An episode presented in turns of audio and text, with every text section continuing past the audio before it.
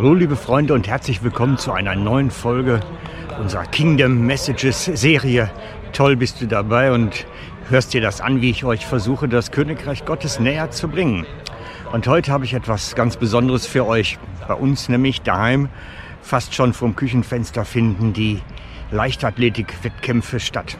Und mich hat das animiert, diese Geschichte mit der Leichtathletik, dass ich gedacht habe, ja, das ist eigentlich nicht wie im Königreich Gottes. Denn in der Leichtathletik ist es so, dass man für sich alleine kämpft. Dass man letztlich allein auf sich gestellt ist und versucht auch den Sieg für sich ganz alleine einzufahren.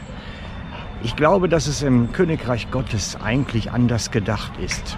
Dass wir dazu berufen sind, nicht alleine zu kämpfen, sondern gemeinsam unterwegs zu sein.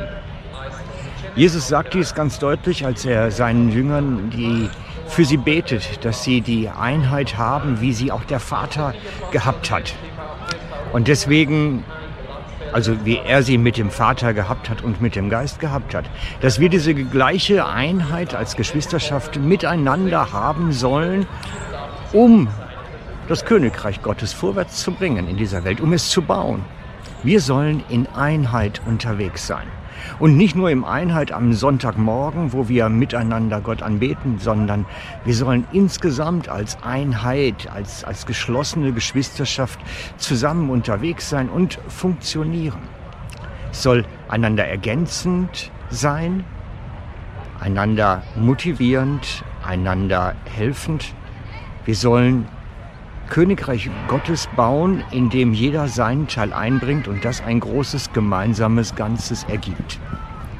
Und ich glaube, dass wir dies noch immer mehr lernen müssen, wie das in der Praxis funktioniert. Denn oftmals in unseren Tagen ist das Christentum doch eher so ein Lonely Rider, Angelegenheit, so ein einsamer Wolf-Geschichte. Jeder kämpft ein wenig für sich selber, jeder macht seinen Dienst gerade, wie er es für sich richtig hält. Somit ergänzen ist das noch nicht so ganz riesig. Und deswegen möchte ich jetzt heute ganz bewusst etwas machen, was ich vorher auch noch nie gemacht habe. Ich möchte euch nämlich zeigen, mit wem sich mein Dienst, den ich praktiziere, ergänzt. Bei uns in der Gemeinde ist eine junge Frau, die eine besondere Gabe darin hat, Menschen in diese Sensität, in diese Empfänglichkeit zu führen, wie man den Heiligen Geist wahrnimmt. Und ich finde das eine ganz wertvolle Geschichte. Denn viele Geschwister haben damit Mühe, so die, ja, diese Empfindlichkeit zu haben, wo sie den Heiligen Geist im eigenen Leben spüren können. Und deswegen glaube ich, dass mein Dienst sich sehr gut mit dem, was sie macht, ergänzt. Und sie macht immer wieder bei uns im Live-Gottesdienst ähm, Inhalte und Inputs zu dem Thema, wie wir den Heiligen Geist empfangen und beziehungsweise ihn auch erleben können. Also wie wir dieses Gespür dafür entwickeln, wie er zu uns redet und mit uns unterwegs ist.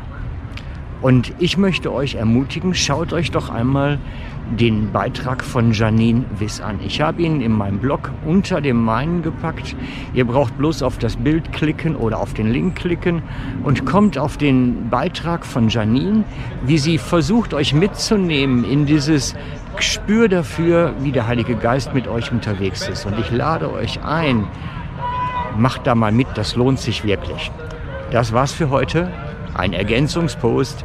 Wir ergänzen einander. Und deswegen wünsche ich euch viel Spaß mit dem, was Janine für euch hat nun.